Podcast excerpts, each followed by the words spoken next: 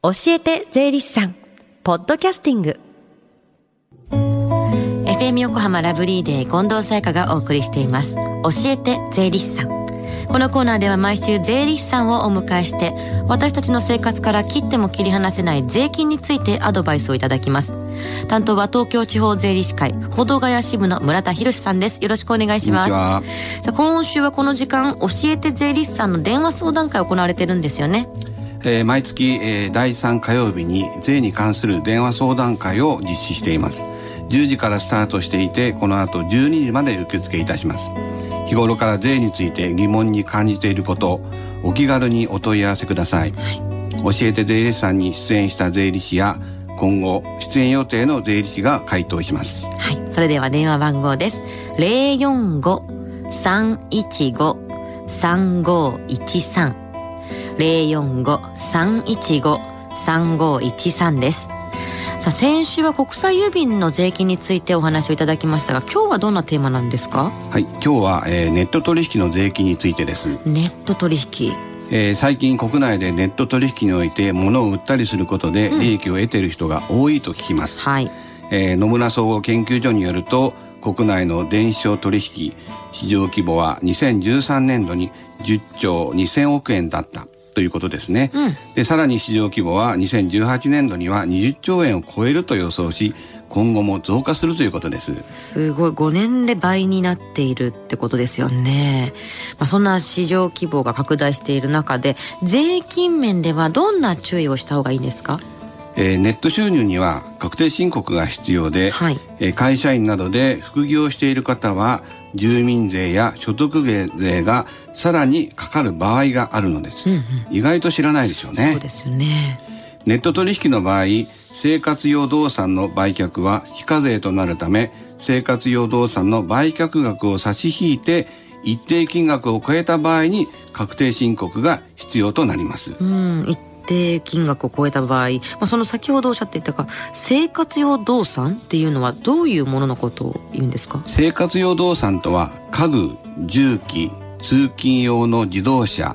衣服など生活に普通必要なもののことです、えー、この場合所得税は非課税となります、はいまあ要は生活するのに必要なもののことですね。その場合は非課税なんですね。まあでも売る方も販売目的で購入したり、まあ、売ったりすることもあるんですよね。はい。えー、その通りです、えー、販売目的で購入売買する場合は仕入れに当たりますので、うんはい、えー、課税対象になります、うんうん、利益目的で販売なら念のため仕入れ値仕入れ日売値手数料送料利益などノートに記載し保存しておかれるといいですね、うん、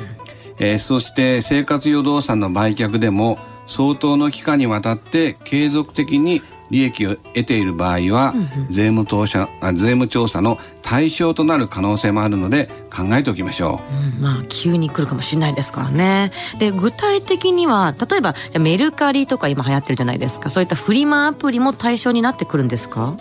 えー、これはメルカリなどのフリマアプリでも同様です。えー、利益が出れば確定申告は必要です。うんうん、そうなんだ。これ意外と知らないですね。うんうん、ただし売上ではなく送料や梱包資材などの諸経費を差し引いた利益です。あなるほどね。えー、会社から給料をもらっている人はフリマアプリでの利益が20万円以上で確定申告あり、うん、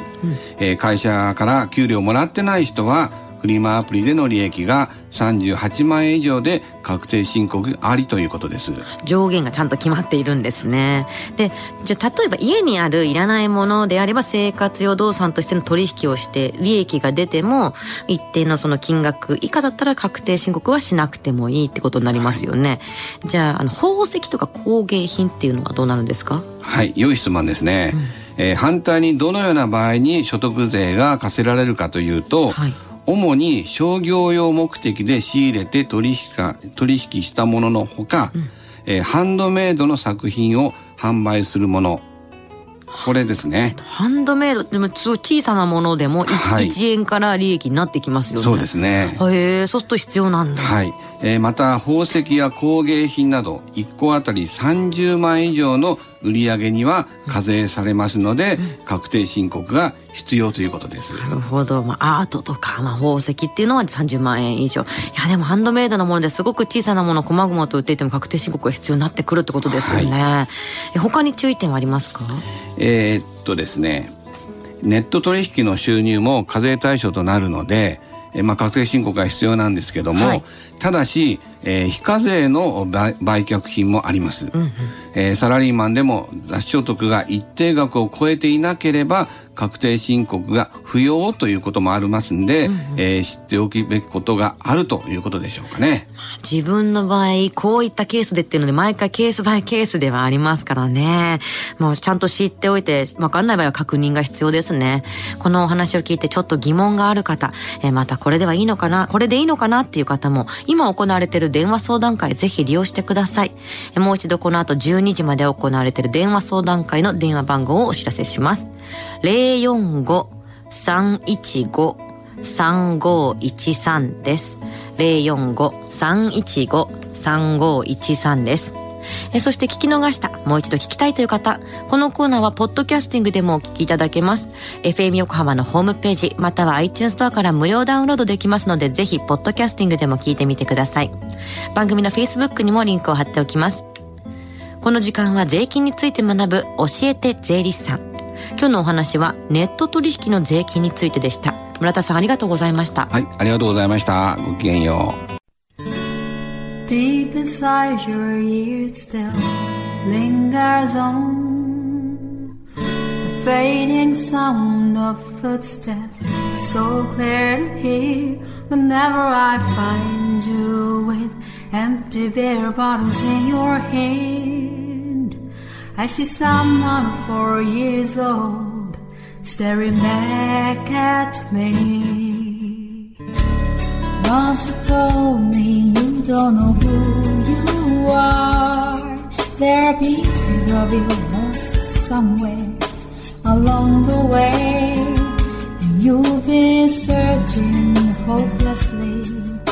in a wrong place. Cause they have always been with you from the very start. So many years you haven't been yourself.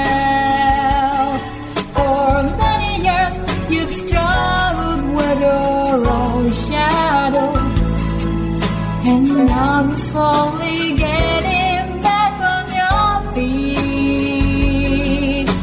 Slowly, slowly. For many years you haven't been yourself. So many years you've struggled with